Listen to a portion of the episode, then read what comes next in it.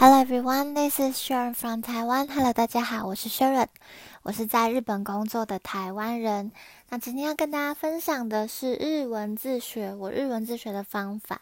那其实今天要分享的这个是有关于日文阅读的方法。那在平常你在学习日文的时候，一般都是看教科书嘛？教科书其实是非常非常好，因为它怎么讲，它会写得很清楚。然后很容易学习，但是当你的日文已经呃到一个程度，然后想要再更上一层楼，想要更接近母语者的话，呃，可以多多去练习阅读母语者在读的东西。那我自己其实日文也不是说呃非常的 perfect 这样子，我自己也是在学习的阶段。那我现在分享的这个是我最近。非常认真努力在执行的一件事情，呃，就是阅读。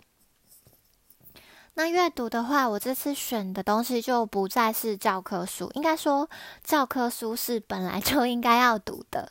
那除了教科书之外呢，我还可以做一些什么样子的努力来增加自己的日文呢？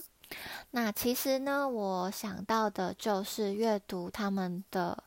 小学生的读物没有错，你没有听错，我就是去日本的书店买他们国小或是国中适合国小或是国中生阅读的读物。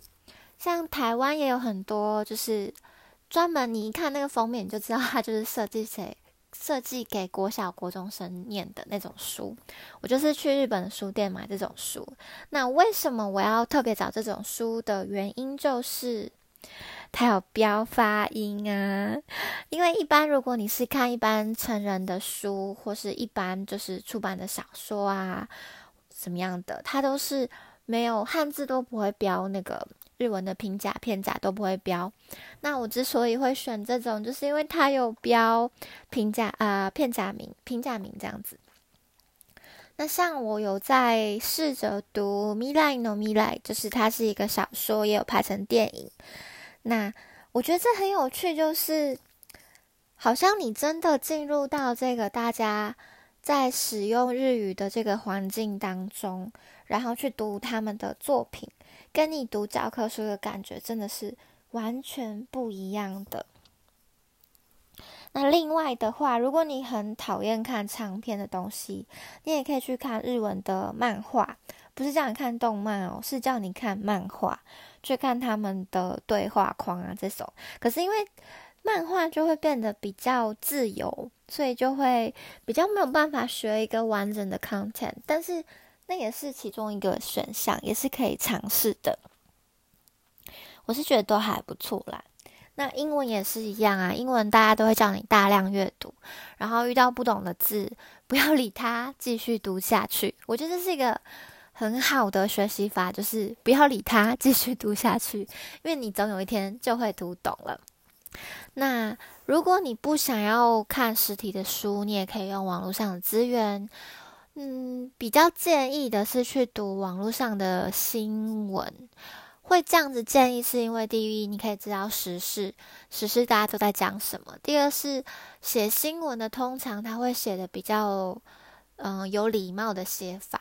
那小说的话可能不一定，所以你可以学到非常正确、非常有礼貌的日文。所以看短篇的新闻啊，像我都会在手机里面装一些什么朝日新闻的 apps，或者是 NHK 的 apps 这样子，那真的是很方便。其实就跟读英文一样啦，你读到一个程度之后，你就要学着去看英文的新闻啊、文章报道这种的。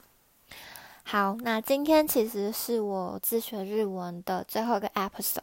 那前面的话有介绍我背单词的方法，然后增加绘画能力的方法、写作的方法，还有今天的阅读的方法。那其实这些方法都很简单，可以执行，也不用花什么钱。就是你没有成本、没有预算可以学日文的时候呢，就是靠自己啦。那希望大家喜欢这个系列，那我们下次再见喽，拜拜。